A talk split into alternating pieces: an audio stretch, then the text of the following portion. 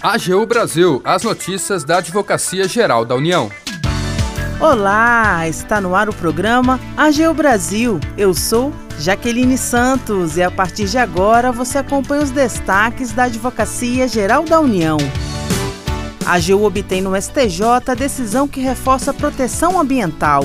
Particulares deverão demolir construções irregulares erguidas sobre falésias no Rio Grande do Norte.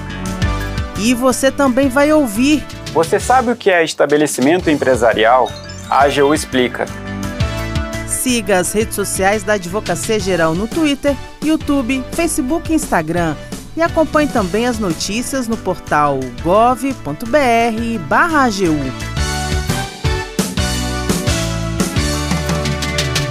A AGU obtém no STJ decisão que reforça proteção ambiental.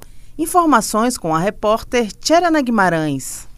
A Advocacia Geral da União demonstrou no Superior Tribunal de Justiça a necessidade de demolição de duas construções localizadas sobre falésias na praia de Tabatinga, no município de Nízia Floresta, no Rio Grande do Norte. Na ação, o Ministério Público Federal e a AGU, que ingressou posteriormente no processo por meio da Procuradoria Federal Especializada junto ao Instituto Brasileiro do Meio Ambiente e dos Recursos Renováveis, pediram a demolição de estabelecimentos comerciais erguidas em área de preservação permanente.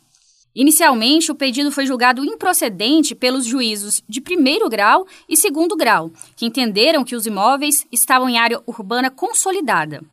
Mas a AGU recorreu ao STJ, destacando que as decisões eram contrárias à legislação, uma vez que a proteção das áreas de preservação permanente independem delas se localizarem em área urbana ou área rural.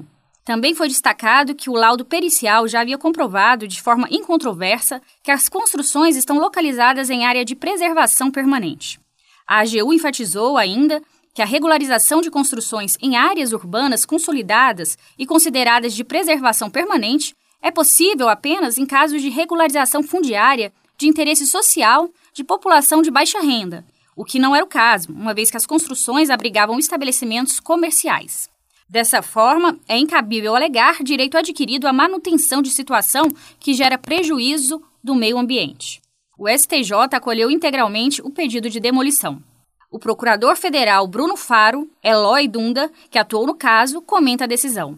A decisão é de suma importância para que a Procuradoria-Geral Federal continue atuando proativamente na defesa inegociável do meio ambiente. Após o trânsito em julgado, o processo vai ser remetido novamente para a primeira instância, onde os réus serão intimados para, no prazo de 30 dias, realizarem a demolição, além de apresentarem projeto de recuperação de área degradada para posterior execução.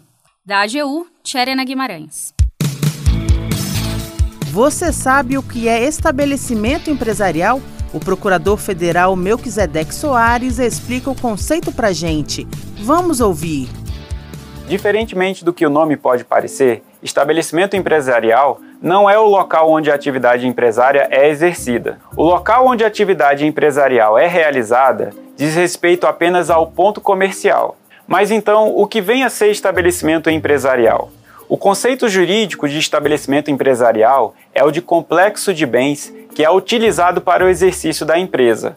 Note que esses bens podem ser materiais ou imateriais. O ponto do negócio, portanto, é apenas um dos elementos do estabelecimento empresarial. Essa definição vem prevista no artigo 1142 do Código Civil, como o complexo de bens organizados voltado ao exercício da empresa por empresário ou sociedade empresária.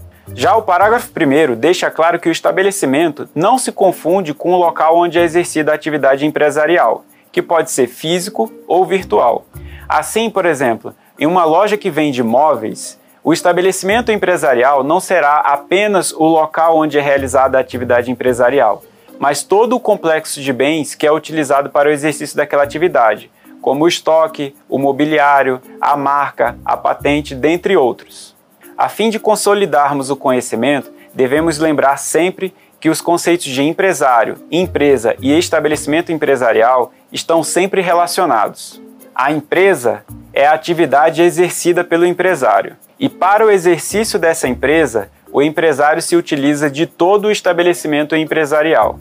O estabelecimento empresarial é definido, portanto, como um patrimônio de afetação, ou seja, um complexo de bens que está afetado ao exercício de uma determinada atividade. Por se tratar de uma universalidade, o estabelecimento empresarial pode, por exemplo, ser vendido. O contrato que negocia o estabelecimento empresarial tem um nome específico, é o contrato de trespasse. Lembre-se que o trespasse, por negociar todo o estabelecimento empresarial, não negocia apenas o ponto físico onde é realizada a atividade empresarial, mas todo o complexo de bens envolvidos no exercício daquela empresa.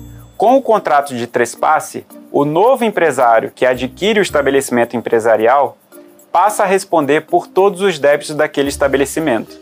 O antigo empresário responderá de forma solidária apenas pelo prazo de um ano.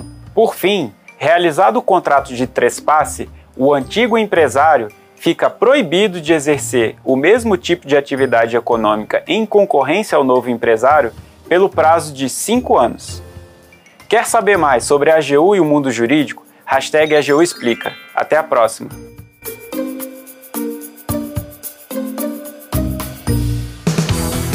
O AGU Brasil fica por aqui. Muito obrigada pela sua companhia. Você pode acompanhar outras notícias e o trabalho da instituição no portal gov.br/agu e em nossas redes sociais. O programa é produzido pela equipe da Assessoria de Comunicação da Advocacia Geral da União.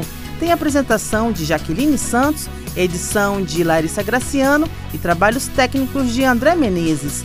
Acesse também o nosso perfil no Spotify é só procurar por Advocacia Geral da União. Sugestões de pauta ou comentários podem ser enviados no e-mail pautas.agu.gov.br. Amanhã a gente volta a se encontrar por aqui. Até mais!